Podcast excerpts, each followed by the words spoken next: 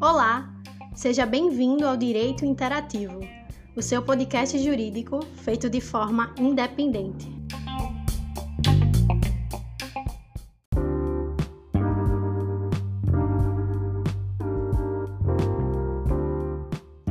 Olá a todos os nossos ouvintes do Direito Interativo. Aqui quem fala é Nayara e hoje decidimos falar sobre um tema que diz respeito ao direito e processo penal.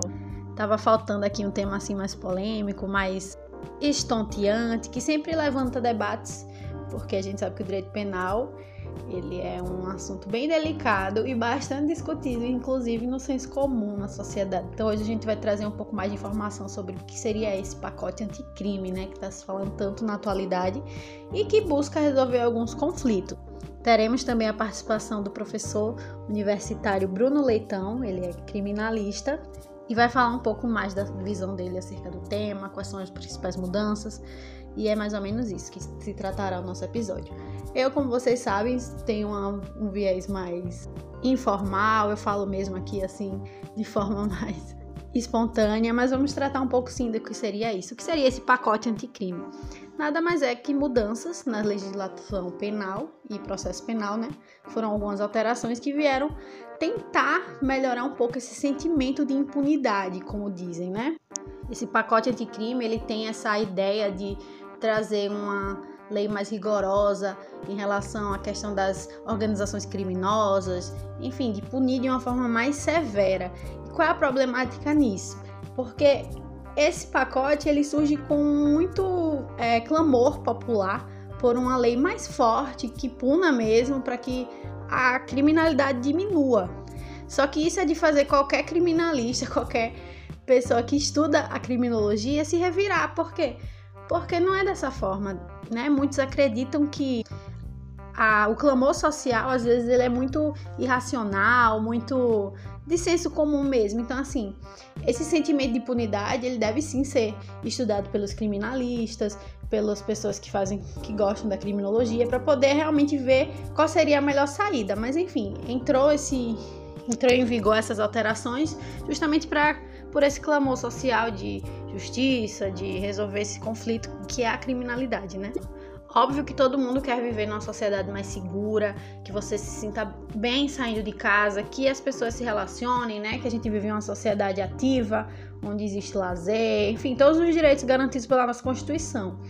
Então, assim, uma lei que vem para trazer maior segurança, maior é, impunidade, né? Maior, uma coisa mais célere, óbvio que vai ser vista com bons olhos, mas a gente tem que ter um, um pouco mais de pé no chão e analisar direitinho o que é que trata, né?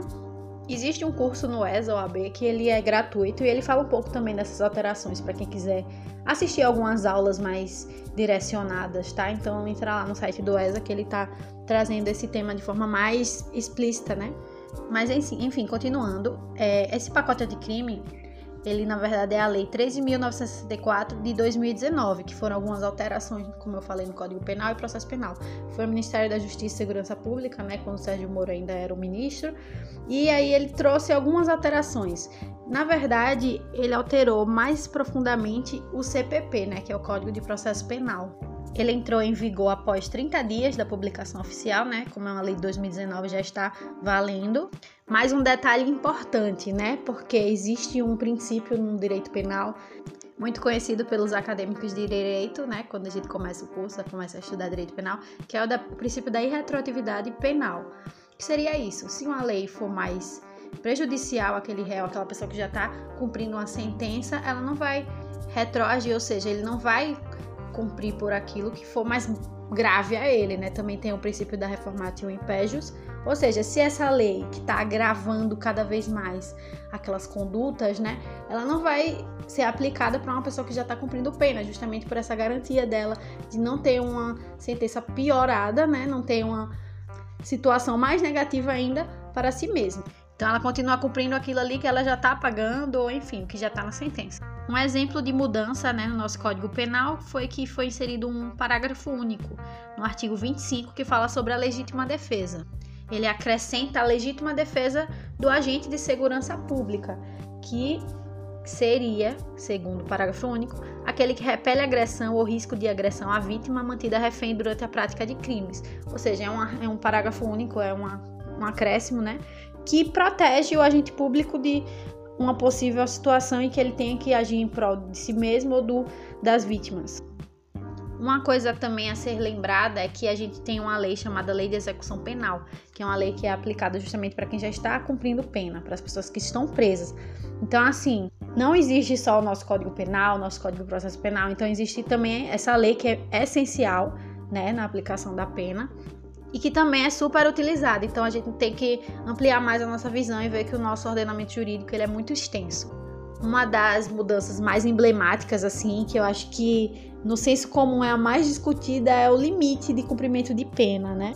O tempo, né? Que no Brasil só pode ficar preso até 30 anos. Eu acho que a galera que não gosta muito, né, de delinquentes, de pessoas que. Na verdade, ninguém gosta, assim, né? De que ninguém descumpra a lei. Porque se um descumprir, porque todos não podem, né? E a gente viveria no caos, enfim. Mas as pessoas que têm esse, essa raiva de quem comete crimes, elas acham um tempo muito pouco, né, 30 anos, já que elas veem os exemplos de outros países, como os Estados Unidos, que tem prisão perpétua em alguns estados.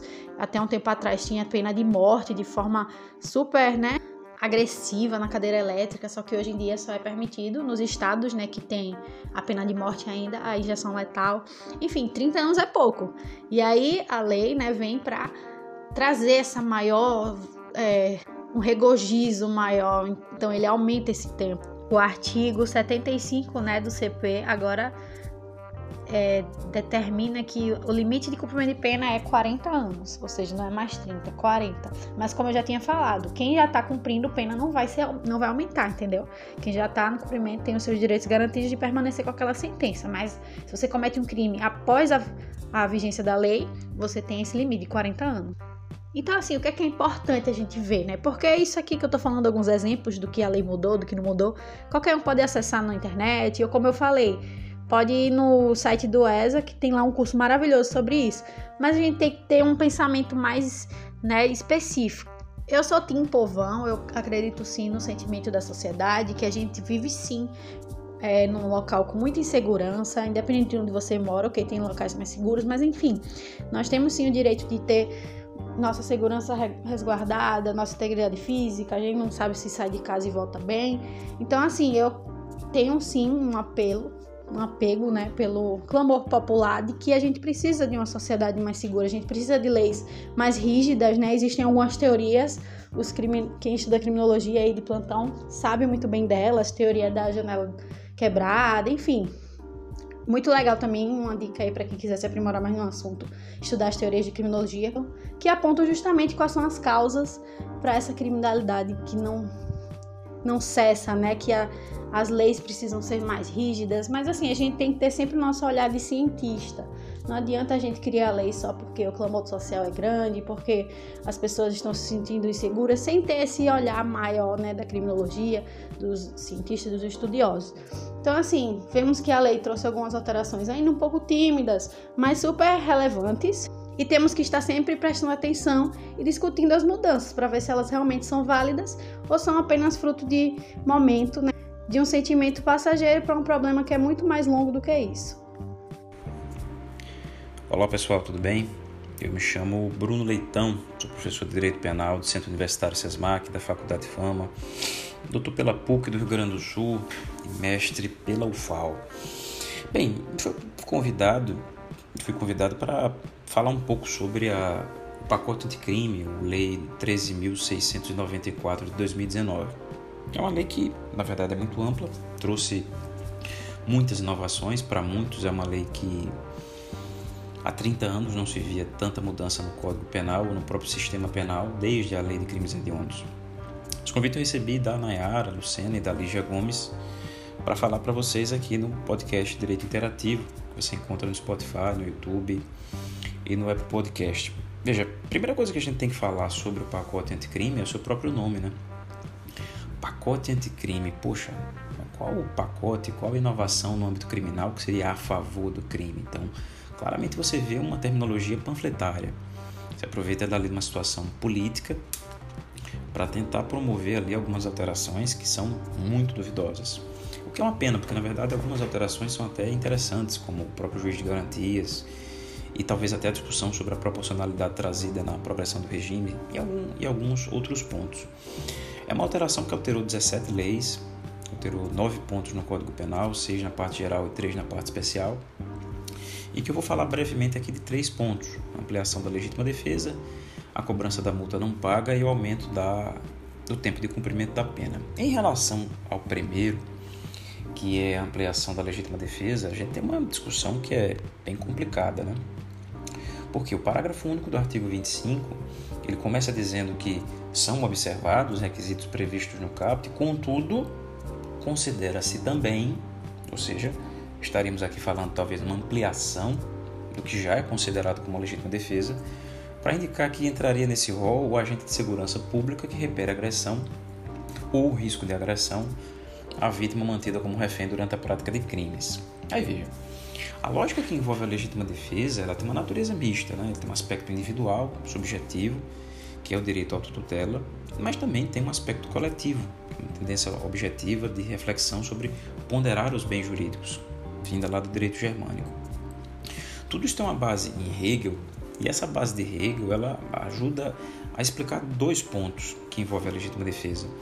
Porque há uma justificativa para a ação do Estado, né? entende-se que a ação do Estado é uma ação lesiva justificada para proteger determinados bens, mas essa mesma explicação serve também para a legítima defesa, pois é também autorizada uma ação pelo Estado de maneira legítima, chamada ali como um direito de emergência. Qual o problema? Os requisitos que nós conhecemos, como agressão injusta, atual e iminente, direito próprio alheio e a própria proporcionalidade, nos traz a observar esse parágrafo único duas perguntas. Primeiro, qual a necessidade de ampliação disso? É necessariamente proteger a agente de segurança pública, porque quando você observa o que é trazido para cá, se troca a ideia de lesividade como objeto da proporcionalidade para se atuar na perspectiva da periculosidade, ou seja, uma, inclusive uma periculosidade presumida, ex ante, que é muito complicada. Porque veja, se a lógica da legítima defesa se vincula a uma agressão atual e iminente, quando eu coloco o risco de agressão como possibilidade, talvez eu esteja ali possibilitando uma legítima defesa antecipada ou presumida, algo que necessariamente seria tratado como inconstitucional. Um ponto 2, que é interessante, é a questão também da responsabilidade pela cobrança da multa não paga, né? Porque veja, com a alteração no artigo 51, acabou aquela dúvida sobre a quem eu faria a cobrança. E está lá expresso que é o juiz de execução penal. Até pouco tempo a gente tinha uma dúvida sobre um padrão simulado pelo STJ, que a cobrança seria feita pelo procurador da Fazenda, perante inclusive um juiz de execução fiscal. Mas veio o STF depois, no final de 2018, e passou a dizer: não, a cobrança é do Ministério Público. De maneira subsidiária, pode ser por um procurador da Fazenda na vara de execução fiscal. Agora está expresso, não tem mais nenhuma dúvida, essa cobrança tem que ser feita perante um juiz de execução penal. E um terceiro ponto, nosso tempo aqui é curto, é ficar atento aí em relação ao aumento do cumprimento da pena. Essa pena agora que ficava limitada a 30 anos no máximo, agora vai até 40 certo? Tem muita discussão sobre a sua constitucionalidade, mas fica atento porque na verdade a gente tem uma novacio legis impejos e que só vai valer para os crimes cometidos após a nova lei anticrime. Tá bom, pessoal? O tempo foi rápido, curto, 5 minutos, passa bem rápido, mas a gente pode voltar aí para discutir outros pontos mais tarde. Um abraço, tchau, tchau. Bom dia, boa tarde, boa noite a todas e todos os ouvintes do podcast jurídico Direito Interativo. Chamo-me Roberto Moura, sou advogado criminalista e a pedido da colega Nayara Lucena venho trazer algumas contribuições a despeito de matéria de direito penal, direito processual penal. Pessoal, é, trago um, uma breve inovação a despeito da Lei 13.964, 2019, conhecida como pacote anticrime. Basicamente aquilo contido no artigo 28A, o que a gente chama de acordo de não persecução penal.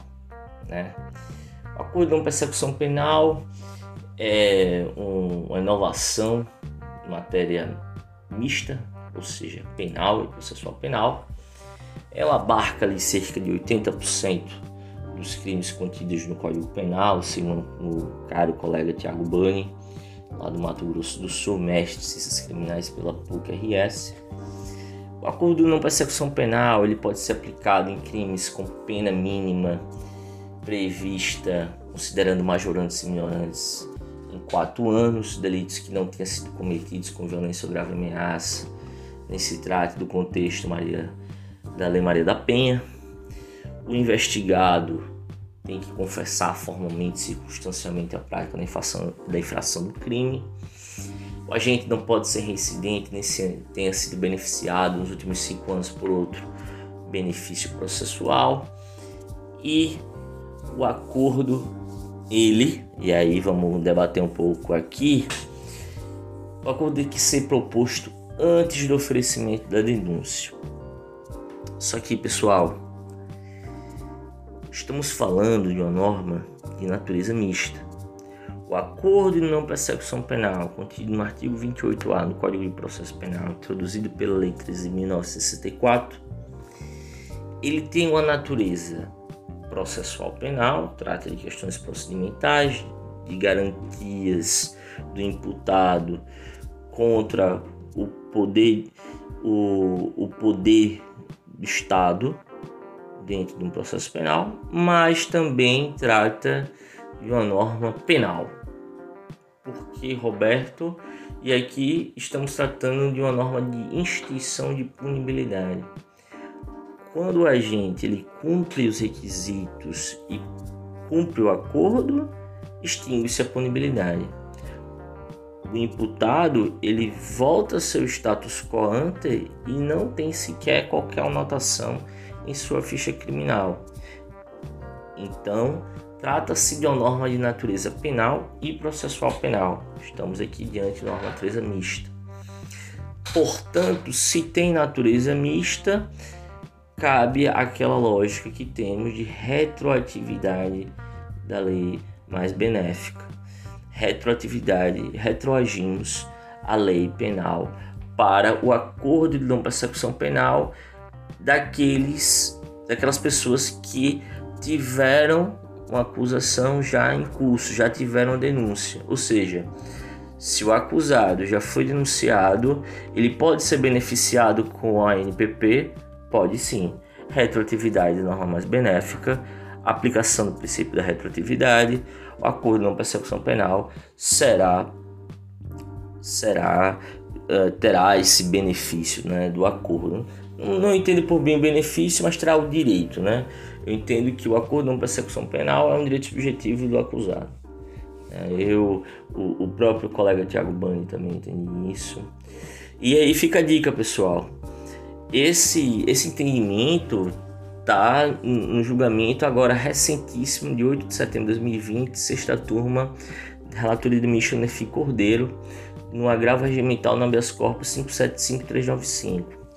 Anota aí esse recurso, anota esse julgado, matéria importantíssima para quem vai fazer é, concursos de carreira jurídica e matéria importantíssima também para entendermos a natureza do acordo de persecução penal, que ao meu ver vai ser pacificado, pelo menos agora no STJ.